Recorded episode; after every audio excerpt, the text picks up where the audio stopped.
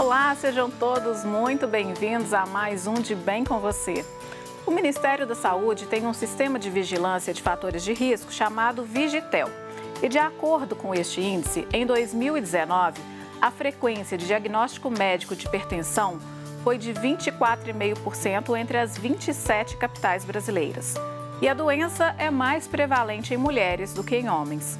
E no programa de hoje nós vamos falar sobre a hipertensão arterial.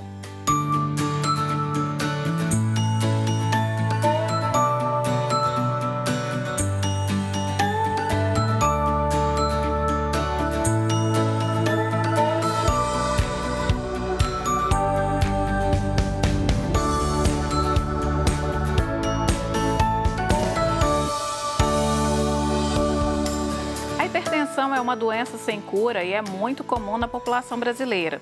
Mas, se tratada corretamente, é possível levar uma vida tranquila e com bastante qualidade. E para conversar sobre essa doença, eu recebo o cardiologista Valério Trindade. Doutor, muito obrigada pela participação, seja muito bem-vindo. Doutor, então, a hipertensão, por que, que a gente tem hoje esse índice alto de hipertensão entre a nossa população?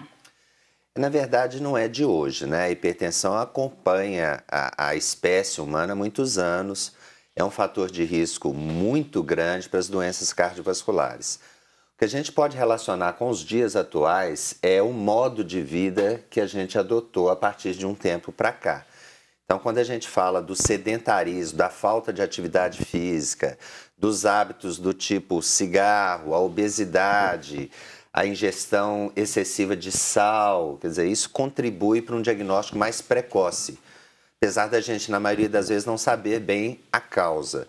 Mas, assim, a prevalência é muito grande entre os brasileiros, gira realmente em torno de 3 para cada 10 brasileiros realmente são hipertensos. Uhum. E quando a gente fala de um diagnóstico mais precoce, a gente está falando de qual faixa etária? A hipertensão, na verdade, ela existe em qualquer faixa etária. Recomenda-se, inclusive, que meça a pressão arterial de crianças, é, de adolescentes, etc. A incidência maior do ponto de vista estatístico é em adultos, mas em qualquer faixa etária a gente pode fazer o diagnóstico de hipertensão arterial. Por isso, a orientação sempre de se medir a pressão em qualquer é, consulta, independente da especialidade. E a pressão ideal, ela muda de acordo com a faixa etária?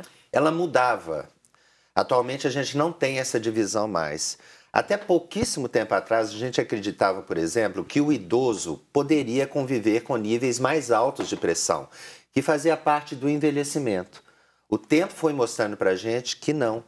O idoso, o adulto, o adolescente tem que ter níveis de pressão mais baixos, abaixo de 14 por 9, que é um número mais fácil da gente lembrar. Então não existe essa divisão com relação à idade. Uhum. E hoje, quando a gente fala de adolescentes, né, como que a gente percebe, por exemplo, porque não se espera. Eu acho que é um hábito que vai ter que ser educado, as pessoas vão ter que ser educadas para eles, né? Então, como que a gente pode perceber, talvez, que um adolescente ou até mesmo uma criança está numa condição dessa de risco? Bom, de risco a gente pode ver com relação, por exemplo, à falta de atividade física, ao tabagismo, à obesidade principalmente a forma de se alimentar, isso pode chamar a atenção. Mas aqui tem um ponto que é fundamental. A gente só faz diagnóstico de hipertensão medindo a pressão. Uhum. Então, esse adolescente, por exemplo, em risco, entre aspas, nós temos que acompanhar medindo a pressão, como de todo mundo. Uhum. E essa questão de acompanhamento da medição da pressão, é preciso fazer alguns acompanhamentos para se saber que a pessoa é hipertensa ou não?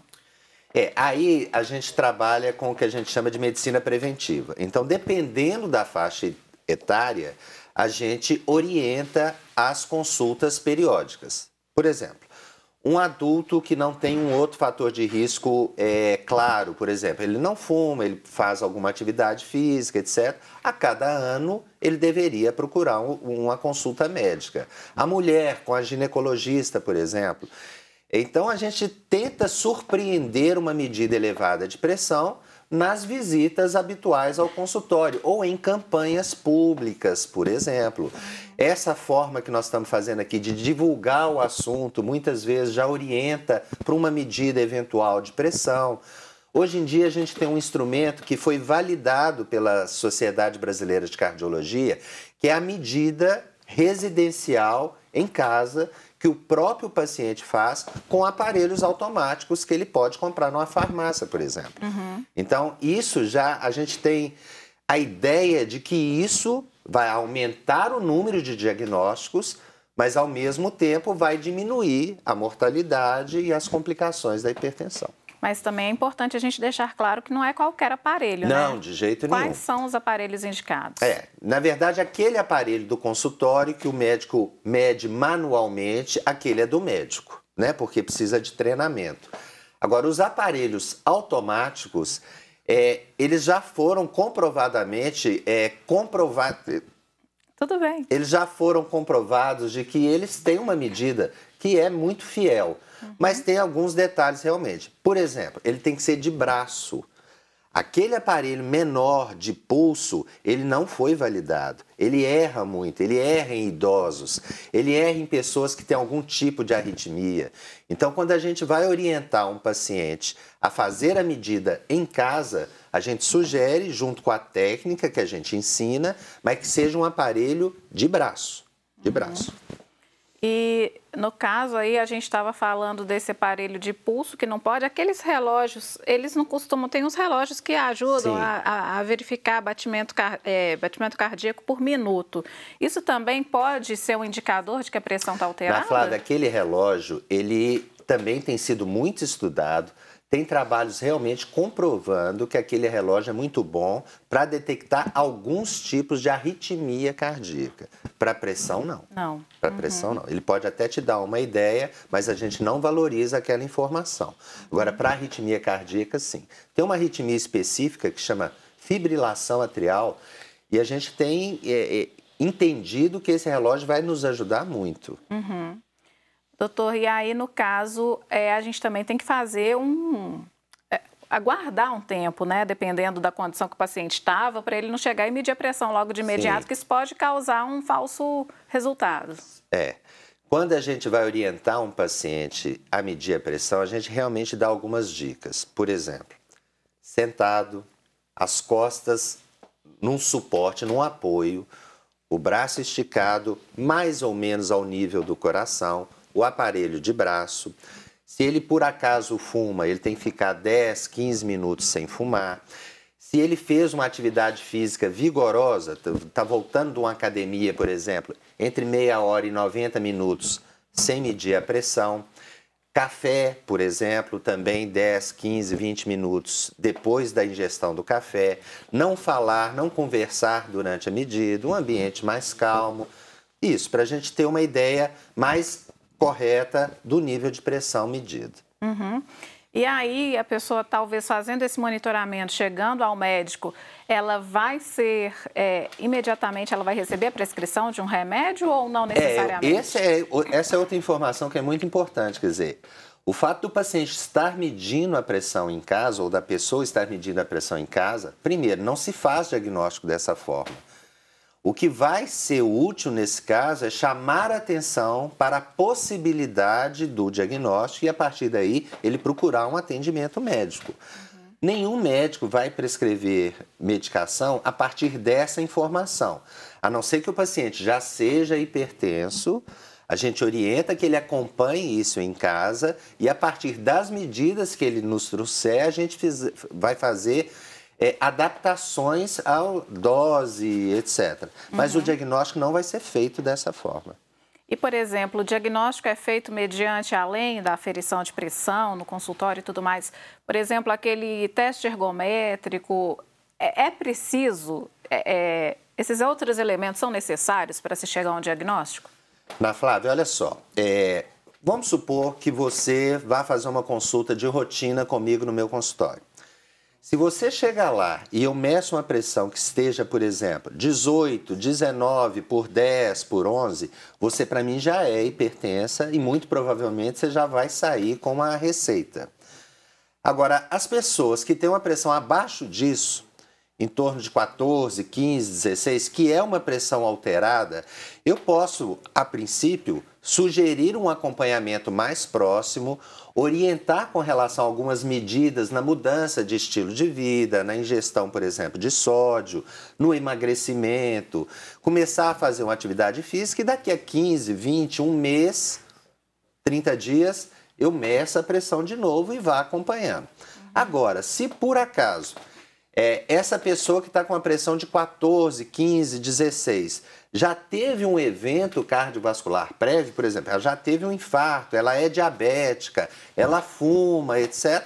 Pode ser que eu não queira esperar 30 dias e que eu já comece com a medicação naquela consulta mesmo. Uhum. Então, cada caso vai ser analisado de uma forma, né? E também as pessoas precisam se adaptar àquela medicação, né? Porque Sim. às vezes tem gente que toma uma determinada dosagem, Sim. a pressão cai muito. A gente tem uma gama muito grande de medicamento hoje para pressão. Eu arriscaria dizer que é improvável que a gente não consiga controlar a pressão arterial de alguém, mesmo que para isso eu precise de associar uma, duas, três drogas, ajustando doses maiores ou menores, a gente consegue controlar. Tá certo, então. A gente vai fazer o seguinte, então, doutor, a gente vai parar nossa conversa aqui um pouquinho para o intervalo, daqui a pouco a gente continua.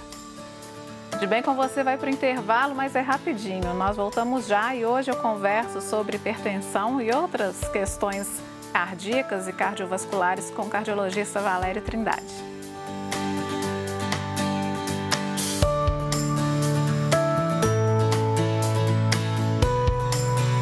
Volta com De Bem com você e eu queria te falar sobre esse código que aparece aqui na nossa tela ao longo do programa. Se você for com seu celular até ele, vai ser direcionado para a campanha dos devotos de Nossa Senhora da Piedade. Lá você conhece todas as campanhas que ajudam as obras da nossa arquidiocese. E se puder, contribua aí e faça parte. Hoje, de bem com você, está falando sobre pressão alta. E para conversar sobre esse assunto, eu recebo o cardiologista Valério Trindade. Doutor, é, pressão alta é uma condição hereditária? Pressão alta é uma condição hereditária a princípio, sim. É, mais de 90% dos casos de hipertensão acontecem em famílias de hipertensos. Então, existe realmente essa relação. É como se fosse uma doença transmissível mesmo de forma genética, hereditária. Algumas outras, é, algumas outras pessoas com pressão alta, a gente não consegue detectar na família casos semelhantes. A gente muitas vezes procura outras causas e consegue descobrir problemas renais, hormonais, que são a causa direta da hipertensão. Mas, como regra, é uma doença sem causa definida, mas com um padrão de transmissão hereditário, genético, familiar. E assim, o filho, no caso, ele pode tomar alguma medida preventiva para retardar isso? É, a palavra é exatamente essa. Se ele nasceu com a tendência genética de desenvolver hipertensão em algum momento, é bem provável que ele vá desenvolver mesmo. Agora, a gente pode adiar, retardar esse diagnóstico e os danos relacionados a ele, ao diagnóstico, com medidas de vida saudável. Manter-se magro, fazer pelo menos 150 minutos a 300 minutos de atividade física semanal, é, abolir completamente o cigarro, o tabagismo, ingerir menos sódio. Aí tem um detalhe que é importante. É, a Organização Mundial de Saúde recomenda que no mundo as pessoas ingiram no máximo, no máximo, em torno de 5 gramas de sal por dia. Se eu não me engano, é aquele Perdão, aquele pacotinho do restaurante, né? Aquele pacotinho tem um grama. Tem um grama. Um grama. Cinco pacotinhos daquele. Cinco daquele, mas incluindo o que foi feito lá na cozinha, no tempero. Então, é relativamente pouco. Uhum. O brasileiro é uma das populações do mundo que mais ingere sal por ano ou por dia. A, a, a média é em torno de 8 a 10 gramas de sal por dia. Quer dizer, é mais do que o dobro da população mundial. E isso tem relação direta com o desenvolvimento ou com, pelo menos, o surgimento mais precoce do diagnóstico de hipertensão. Quando a gente está falando dessa ingestão de sal, inclui-se o sódio dos produtos industrializados? Pois é, então nós estamos falando de tudo, né? Então, o que, que a gente orienta é o paciente que talvez tenha uma tendência genética ou que tenha outros fatores de risco cardiovascular. É, aquele sal que foi usado lá na cozinha para temperar o alimento no momento do cozimento, aquilo fica. Agora, o saleiro da mesa não deve ser usado. Alimentos embutidos, industrializados, é, temperos de macarrão semi-pronto, etc. Isso deve ser realmente evitado ao máximo, porque aquilo é conservado em sal, né? em sódio. E o paladar da gente, às vezes, está tão acostumado com aquilo que a gente tira um pouquinho e acha que está sem sal, né? Mas uhum. é uma uhum. questão de hábito, realmente. Sim. É, doutor, e a, a senhor tá falando aí da pressão alta, me ocorre também a questão da pressão baixa. Eu conheço, inclusive, gente que teve pressão baixa a vida inteira e depois se tornou hipertenso, sim, né? Sim. A, a, pressão baixa também, o nosso tema é a alta, mas vamos falar um pouquinho a respeito dela. É uma característica? É, acontece isso mesmo? Pessoas que tiveram pressão baixa a vida inteira podem se tornar hipertensas? É, não existe essa relação de como era a sua pressão antes e se você vai desenvolver hipertensão no futuro ou não. É, o principal fator que determina o diagnóstico de hipertensão para alguém é genético. Uhum. É genético. É, a questão da, da pressão baixa, a gente não considera isso doença. Na verdade, isso é uma vantagem. Famílias de longevos, famílias de pessoas que vivem mais de 100 anos, normalmente são famílias de pessoas que tiveram a pressão baixa ao longo da vida. É só a gente lembrar, Ana Flávia, é, o ser humano hoje, no mundo inteiro, ele morre de uma forma geral, estatisticamente, de infarto e de AVC, e depois de câncer e outras causas. Infarto e AVC. Infarto e derrame têm 80% de relação com hipertensão. Então, quando, por exemplo, um parente morreu de infarto ou de derrame, você vai ler o atestado de óbito, a hipertensão está lá como uma causa diretamente ligada ao óbito. É, então, assim, ter pressão baixa, a gente como médico, a gente nem trata pressão baixa. Uhum. É lógico que o paciente que tem pressão baixa, mas tem algum tipo de sintoma, vai levantar, fica um pouco tonto, é, uma certa sonolência ao longo do dia. A gente instrui, orienta que tome mais líquido, que faça uma atividade física regular, mas nós não nos preocupamos com isso com relação à doença propriamente, porque isso não é uma doença. Isso, teoricamente, é uma vantagem. Uhum. E no caso para as mulheres, a, a menopausa pode ser um indicativo de se ela já tem esse caráter genético, isso pode Ana levar Flávia, à pressão alta? A menopausa é um, um divisor de águas para a mulher. A mulher, de uma certa forma, ela vai muito bem até a menopausa. É como se ela realmente fosse protegida do ponto de vista biológico enquanto ela tivesse a capacidade de reproduzir. A partir da menopausa, o que a gente vê é que começam a surgir as heranças.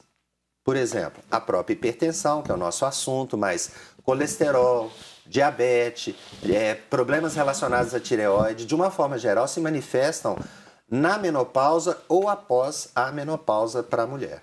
Uhum.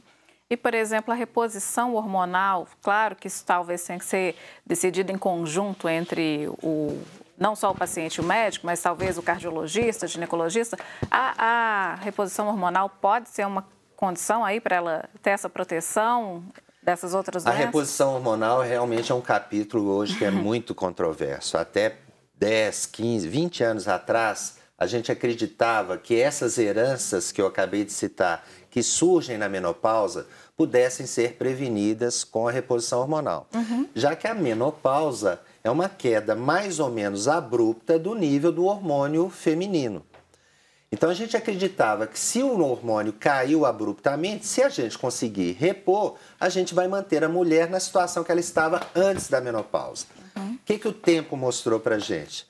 Que não, que apesar de ter vantagens na reposição hormonal, muitas vantagens inclusive, é, existe um certo risco relacionado ao surgimento de câncer, de mama, de útero, de ovário, por exemplo, é, ao surgimento de eventos trombóticos, trombose, embolia pulmonar, de infarto.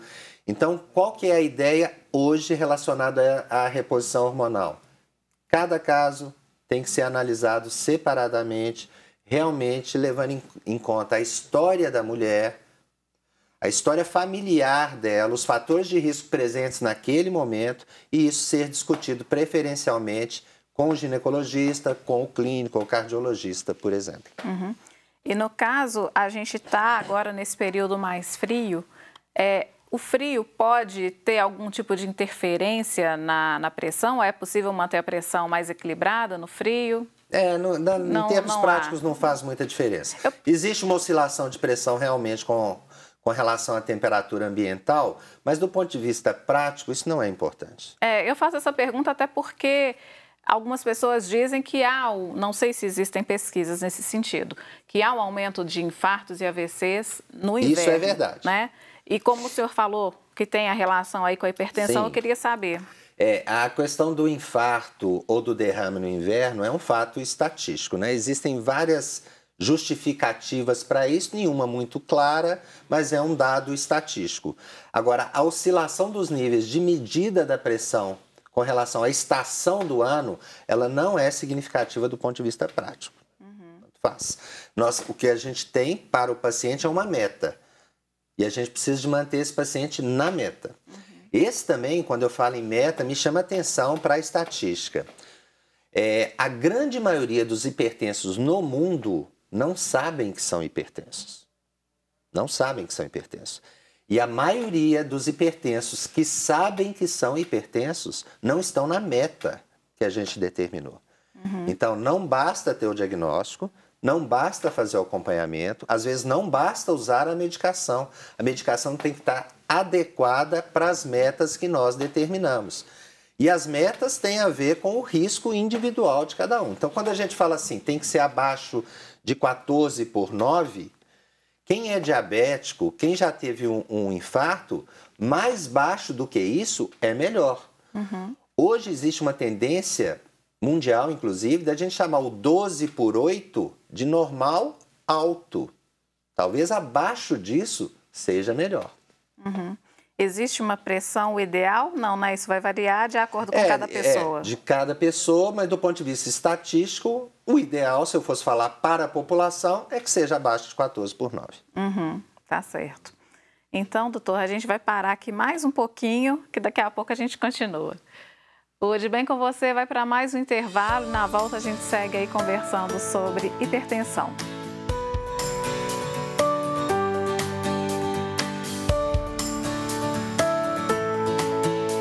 Estamos de volta com De Bem com Você. E antes aqui da gente continuar com a entrevista, eu quero te falar sobre o nosso podcast, o Pod Bem. Nós estamos agora no Spotify. Então, se não consegue acompanhar a gente aqui na TV, você pode nos acompanhar onde e quando quiser no nosso podcast lá no Spotify, o Pod Bem. E agora a gente vai continuar aqui falando sobre hipertensão, a importância dos cuidados com o coração, né? E aí participa dessa nossa conversa o cardiologista Valério Trindade. Doutor, a gente estava falando, o senhor falou anteriormente aí de 150 a 300 minutos por semana de atividade física que uma caminhada resolve. Sim, né? resolve bem. Resolve bem. Agora, o senhor também falou que as pessoas não, muitas não sabem que são hipertensas. E aquele atleta do final de semana, muitos são surpreendidos da pior forma possível, né? É, aí tem, parece que é um paradoxo, mas vamos explicar direitinho. É, fazer qualquer atividade física é melhor do que não fazer nenhuma. Então, esse é um ponto pacífico, a gente sabe disso. Agora, as pessoas, os homens acima dos 45, 50 anos, a mulher a partir da menopausa, se ela tem fatores de risco familiares ou outros do tipo colesterol, etc., antes de fazer uma atividade física, é prudente que ela faça uma consulta e a partir daí o médico vai determinar se vai ser ou não necessária a realização de alguns exames antes de uma atividade física. Eu só não acho que isso vale para caminhada. Caminhada é, faz parte da história da espécie humana. Até pouco tempo atrás, se a gente considerar a linha de tempo da espécie humana na Terra, a gente era nômade. Nômade, a gente andava simplesmente e vivia de caça e de coleta de grãos, frutos, etc. Mas a nossa vida era uma vida de caminhada. Então não existe motivo hoje para a gente achar que existe alguma dificuldade, que tem que ter algum cuidado especial para a gente fazer uma caminhada. Não precisa. São raríssimos os casos que a gente precisa de analisar com relação, por exemplo, à parte ortopédica, algo desse tipo. Fora isso, nós já nascemos equipados para caminhar. Uhum. O que aconteceu no mundo moderno é que as prioridades mudaram. Então eu preciso convencer alguém hoje no meu consultório de que fazer uma caminhada às vezes é muito mais importante do que tomar um remédio, uhum. por exemplo. Ou associar a atividade física ao remédio evita que a gente precise de usar doses altas de remédio, ou um segundo, ou um terceira, uma terceira medicação. Então, assim, eu costumo gastar tempo orientando com relação à atividade física. É, um tênis uma praça, um local que seja seguro para caminhar e ir. Sair e ir. Há quanto tempo? Começa com o tempo que você conseguir. A nossa meta, de uma forma geral, é isso: são 150 a 300 minutos por semana. Mas a gente sabe que nesse caso, se você quiser fazer mais, o ganho é progressivo. Uhum. Então, quanto mais você faz, maior o benefício. E tem outro dado que, que, de uma certa forma, anima mais a gente ainda a fazer. Quem mais se beneficia com o início de uma atividade física é quem não fazia antes mesmo. Uhum. Então, realmente, essa medida é importante. Então, quando a gente falou lá no começo, eu vou medicar todo mundo que está com a pressão acima de 14 por 9? Não. Às vezes, só de fazer uma atividade física por um, dois, três meses, eu já consigo notar um ganho na diminuição dos valores de pressão e eu adio o diagnóstico e o início de tratamento farmacológico nesse paciente. Uhum. Então, assim, atividade física. Ah, eu não gosto de academia, eu não tenho... Porque hoje tem isso, né? Personal, o tênis é caro, mas não é nada disso. É ir para a praça andar, só uhum. isso, mais nada.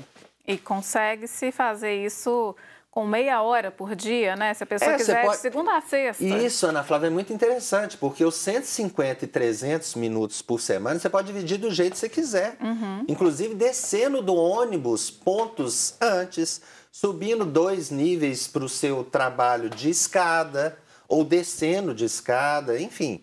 São 150 a 300 minutos flexíveis. Uhum. Não precisa de ser necessariamente tanto por dia, né? Uhum. Então... Sim, claro. E aí, segunda a sexta, se a pessoa tirar meia hora, né, para ter o seu momento. Meia hora, para você ver, meia hora. O que, que a gente faz em meia hora? E olha o impacto disso, não só na quantidade de vida, quer dizer, os anos que você vai viver a mais e na uhum. qualidade de vida, né? Não, eu só fiquei pensando aí, por exemplo, a qualidade de sono que melhora não, consideravelmente. Melhora tudo. Se a gente for pensar, por exemplo, nós estamos passando por uma epidemia de Covid, o tanto que isso impactou na saúde mental das pessoas. Uhum.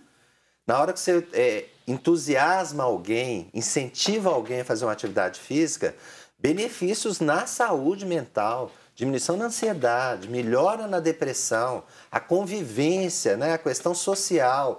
Isso é muito importante. Não, e às vezes até o emagrecimento. A pessoa quer Também. emagrecer, não tem aquele estímulo, né? Começa... Autoestima, é. autoestima, saúde mental. E por falar em, em pandemia, Covid, o senhor viu essas condições todas serem agravadas, provavelmente, né, durante esse período? Com toda certeza, com toda certeza é, as doenças de uma forma. Primeiro, um ponto que é importante: as pessoas, por, com razão, por causa da pandemia, ficaram mais em casa. Uhum. Então, aquele controle habitual que era feito a cada três, quatro meses, muitas vezes não foi feito. Então, teve essa questão: pacientes que precisavam de fazer exames de sangue ou um eletro, etc., não fizeram. Então, existiu prejuízo com relação ao controle das doenças cardiovasculares. O outro ponto é que a, a Covid ela tem uma relação direta com doenças do coração. A gente está aprendendo agora com a Covid, né? Nós estamos aprendendo Covid na epidemia. Mas a gente já tem recebido dados de que pessoas que não eram hipertensas, por exemplo, por causa do processo inflamatório do Covid, tornaram-se hipertensas. É, cerca de 50% das pessoas que tiveram Covid é, que necessitou de hospital, de internação, tiveram algum grau de acometimento cardiológico. Uhum. Então, existe uma relação direta entre Covid e hipertensão, por exemplo, ou doenças cardiovasculares de uma forma geral. E não necessariamente esses danos são temporários, né? Podem ser não permanentes. Não necessariamente. Cada caso tem que ser avaliado. O que a gente orienta e tem feito é que o paciente que se internou por Covid, tendo ido para uma unidade de terapia intensiva ou não, que ele faça depois disso uma reavaliação cardiológica para a gente ver o estado do coração pós-infecção. Uhum. É, isso, inclusive, nos casos leves, né? É, inclusive nos casos leves, levando em conta a idade, a presença de outras doenças, etc. Uhum. Doutor, e o que mais é, que a gente pode ver aí nessa questão cardiológica, que são outras doenças, né? A gente está falando aí da hipertensão, mas o que mais que o senhor vê no consultório, no dia a dia, que chega para os pacientes, dos pacientes? Bom, então vamos falar novamente da estatística. Se for olhar é, quantas pessoas vão morrer esse ano de doenças cardiovasculares, infarto e derrame, isso gira em torno de 400 a 450 mil pessoas, brasileiros, brasileiros, esse ano. Então, o que, que é? O que, que causa essa mortalidade? Hipertensão. Tem uma carga genética que é independente, mas é hipertensão. É diabetes, que precisa de ser controlado, bem controlado. Um diabético bem controlado, ele pode ter uma vida normal. Colesterol alto precisa de ser medido. Colesterol alto não dá sintoma também, assim como a hipertensão. Então tem que ser medido. É, a questão do cigarro hoje não existe discussão mais com relação a cigarro. A gente não negocia mais é, hábito de fumar. O que a gente pode fazer é ajudar o paciente a parar de fumar. É, a questão do cigarro gira um pouco em torno da motivação do, do, do paciente. Então, já que nós estamos falando de doenças cardiovasculares, eu vou parar um pouquinho aqui no cigarro, porque é uma das causas evitáveis mais comuns de doenças cardiovasculares. Então, é causa evitável. E como é que a gente faz para parar de fumar? O motivo principal é esse, quer dizer, o, no que, que o cigarro está te atrapalhando? Uhum. Além da estatística que eu, médico, sei, o que, que o cigarro está te atrapalhando? Qual que é a sua motivação para parar de fumar? O problema que eu vejo aí, Ana Flávia, é que muitas vezes a motivação para parar de fumar é a doença. É porque teve um infarto ou porque teve um AVC, etc. Então a gente no consultório, a gente faz um esforço muito grande para tentar motivar o paciente a parar de fumar antes do diagnóstico. E nem sempre é fácil, nem sempre é fácil. Mostrar estatística muitas vezes fica parecendo que aquilo não é com ele. Uhum. É com o resto da população, mas que com ele não, que ele fuma pouco, etc. Então, isso é uma batalha diária, quer dizer, uhum. parar de fumar. Existe hoje é, formas da gente ajudar do ponto de vista medicamentoso, etc., mas depende muito de motivação. Então, esse é um ponto. Até porque um, um, uma fala muito comum entre os fumantes é que é o vício mais difícil de se largar. É, não estou contestando isso, é. até porque eu nunca fumei, eu não sei como é. Mas, assim, sendo esse vício o, o, mais difícil, um dos mais difíceis de se largar, isso também acaba sendo, de certa forma, uma, é, uma forma da pessoa se é, negar aquele problema. Ah, lógico. É uma forma de racionalizar é, um vício, né? Uhum. A gente uhum. chama de hábito, mas na verdade é um vício. Assim, a gente não pode julgar essa dependência, porque realmente é uma dependência química. Uhum. Né? A gente considera uma doença o tabagismo. Então existe a dificuldade mesmo. Mas a gente vê casos, por exemplo, de fumantes de um muito tempo de vida, com a carga tabágica, quer dizer, um tempo e um número de cigarros grande ao longo da vida, que param de fumar de um dia para o outro porque o filho nasceu, por exemplo. Então, assim, depende da motivação, com, com ou sem ajuda de medicamento. Tá certo. Então a gente vai continuar falando mais um pouquinho daqui a pouco. Nós vamos para mais um intervalo e hoje eu estou conversando aqui com o cardiologista Valério Trindade sobre pressão alta e outras doenças cardiovasculares.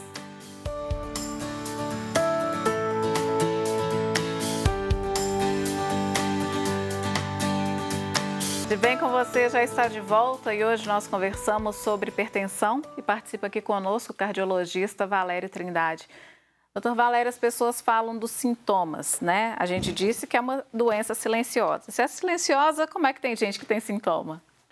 É, é uma doença silenciosa, não tenho dúvida disso. Muitas vezes o que acontece, é, vou te dar um exemplo. É, as pessoas relacionam dor de cabeça com pressão alta.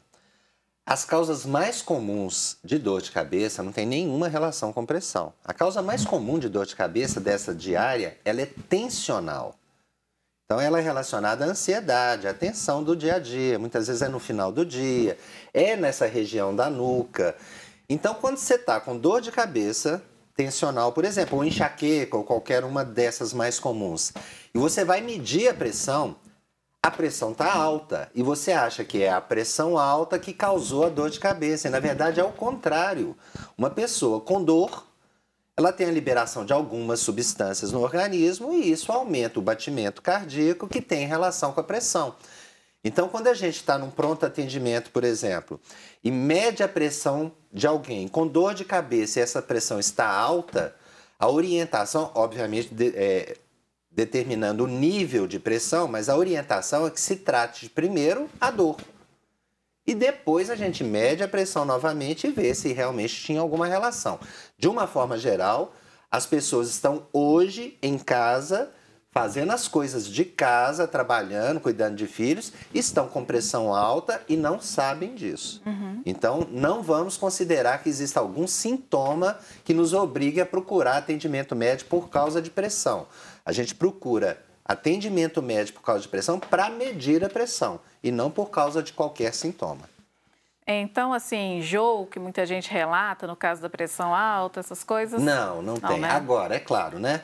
É uma pessoa que está com 20 de pressão, de, de, de nível de pressão, 21, 22, ela começa a ter um acometimento cerebral começa a ter um edema cerebral. Aí isso sim dá dor de cabeça, dá enjoo, dá um vômito. sangramento. É, mas aí já é uma complicação de uma pressão que normalmente vem sido maltratada ou nem tem sido diagnosticada.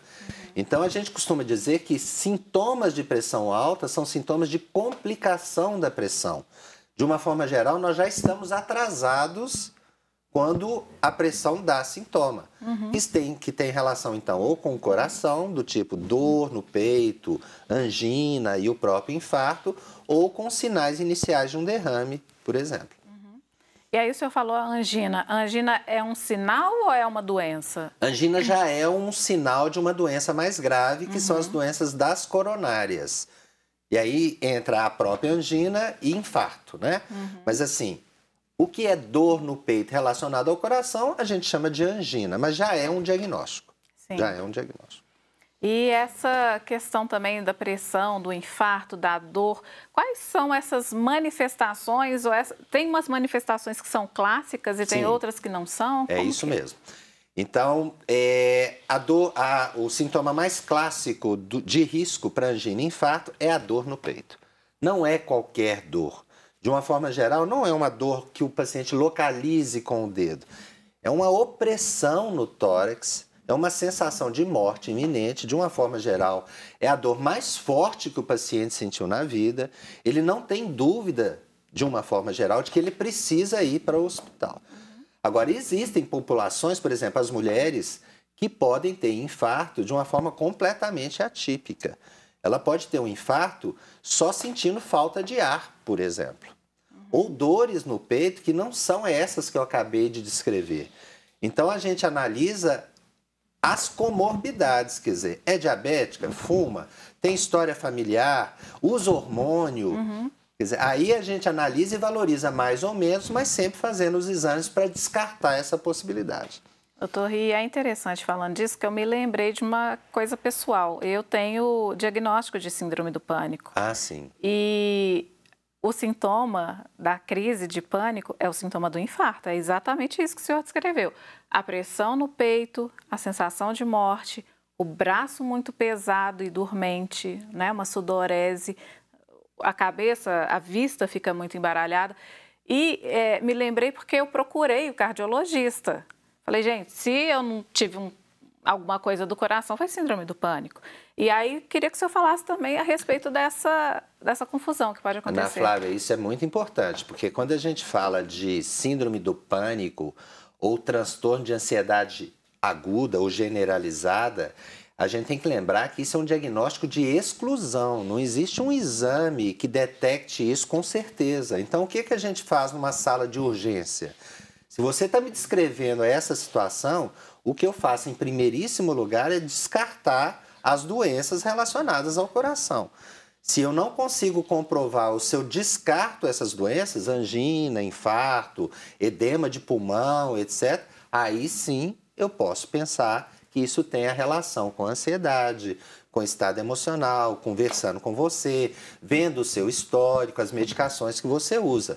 Mas a gente nunca faz o diagnóstico de síndrome do pânico sem antes descartar as doenças propriamente ditas, né? As doenças estruturais, uhum. físicas. E é muito comum o paciente, Nossa nesse senhora. cenário, né, procurar um pronto atendimento que acha que está Comuníssimo, comuníssimo. E ele tem certeza de que é isso que ele tem que fazer. Uhum. Porque aquilo que eu descrevi como sensação de morte iminente é o que caracteriza a síndrome do pânico, uhum. né?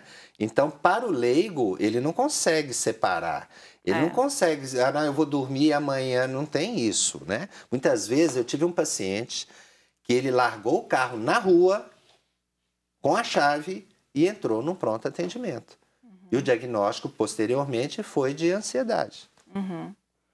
Pois é, e essa ansiedade também, se não for bem tratada, pode levar, inclusive, a uma hipertensão. Pode desencadear, né? Não é uhum. é causa de hipertensão, Sim. mas pode ser o gatilho. Uhum. As pessoas que vivem em estado de ansiedade crônica, porque a gente tem que lembrar que a adrenalina, por exemplo, que está relacionada à ansiedade, no animal, no animal, ela é colocada na, na circulação em momentos de perigo. E nós, seres humanos, de uma forma geral e estatisticamente, temos convivido com a adrenalina o tempo todo ao longo do dia. É como se a gente tivesse em perigo de vida, em risco de morte, o dia inteiro. Uhum. Isso, obviamente, não é real. É real em alguns momentos, mas não é real o tempo todo. Então, essa adrenalina circulando no sistema cronicamente, ela causa doenças, não só doenças cardiovasculares, mas tem relação com câncer, com outras doenças, e, e são, na verdade, causadas por tensão, por ansiedade.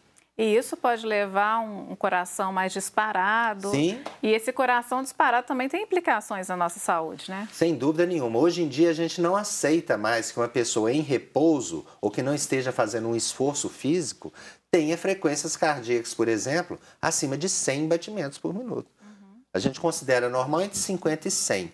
É lógico, se você sair correndo por aí, sua frequência pode chegar num valor muito mais alto do que esse. Uhum. Mas se você está em repouso, ou sentado, ou conversando, a sua frequência não deveria ser maior do que 100. Frequências altas em repouso estão relacionadas às doenças do coração, sim. Uhum. E a adrenalina tem a ver com isso. Em alguns casos é necessário até fazer uma medicação para Sim, a gente paciente? usa remédio para prevenir, para você ver que ponto que a gente chega. Quer dizer, uma doença que a princípio não era física, uma doença, vamos chamar de uma, uma disfunção relacionada às emoções, ao uhum. estilo de vida, etc. A gente usa medicação para prevenir doença física. Uhum. Quer dizer, uma hora, Ana Flávia, é, é, essa, esse curto-circuito, essa desinformação, esse estilo que a gente está vivendo, isso tem que ser quebrado. Uhum. Porque nós estamos medicando o que provavelmente não era para ser medicado. Sim. É? Embora algumas pessoas eventualmente possam ser um ponto fora da curva e ter isso mais elevado, mas seria exceção ah, e não sim, regra, né? Exceção, obviamente. Uhum. Então, a, a, a, o número de pessoas que hoje tomam antidepressivos, tranquilizantes, ansiolíticos, vem aumentando muito, né? É uma epidemia mesmo. Existe uma previsão de que daqui a 30, 40, 50 anos, depressão e ansiedade sejam as doenças mais prevalentes no mundo no uhum. mundo. E a gente meio que não está prestando atenção nisso, né? É, e talvez esse tempo, infelizmente, se antecipe diante dessa ah, é, realidade né, que a gente Então, quando a gente hoje. fala, por exemplo, nós citamos atividade física, tá aí uma ferramenta útil, muito útil também para as doenças da esfera emocional, né? Uhum. Então, doutor, a gente já está encaminhando aí para o final do nosso programa e eu queria entender isso, se tem algum conselho, alguma orientação Acho que o senhor já falou, mas se quiser reforçar de novo aí para as pessoas manterem a cabeça mais em equilíbrio, evitando ah, que o corpo sim, adoeça, sim. o que, é que o senhor diria? Sim. É, eu acho que o sonho de todo médico era realmente conseguir motivar as pessoas a cuidarem de si mesmas. Não só do ponto de vista físico, não é essa questão de ficar marcando consulta e fazendo exames cada vez mais sofisticados, cada vez mais caros de uma forma ou de outra. Essa questão do pessoal, do emocional, do de você se perguntar até onde você quer chegar. Uhum. É, esse, essa, essa ansiedade no dia, quer dizer, qual que é o final dessa história? Até que ponto isso está trazendo algum grau de felicidade para você? Eu acho que talvez essa seja a questão principal, mesmo sendo o fato da gente estar falando de hipertensão. Então, acho que esse é o ponto básico. Nisso, eu incluiria ou resumiria da gente ter uma vida equilibrada, equilibrada em todos os sentidos, do ponto de vista físico, do ponto de vista alimentar, do ponto de vista dos hábitos, né? a questão da qualidade do sono, a questão dos laços afetivos, das relações com as pessoas, com as famílias, etc. Eu acho que deveria ser por aí. Do ponto de vista mais pragmático, mais prático ainda, comer menos, gastar mais energia, dormir melhor. E é isso aí. Tá certo, então. Muito obrigada, viu? Volto sempre que quiser. Eu que agradeço. O programa de hoje está acabando, mas você já sabe, né? Quer sugerir um tema para gente? Manda mensagem lá no nosso WhatsApp, 31 99642 8473 ou, se preferir, pode ir lá no nosso Instagram, arroba de bemcomvocê.tvh e também tem o nosso podcast, né? Se quiser, pode nos ouvir lá quando você quiser e onde você quiser. Eu te espero semana que vem. Um beijo e até lá.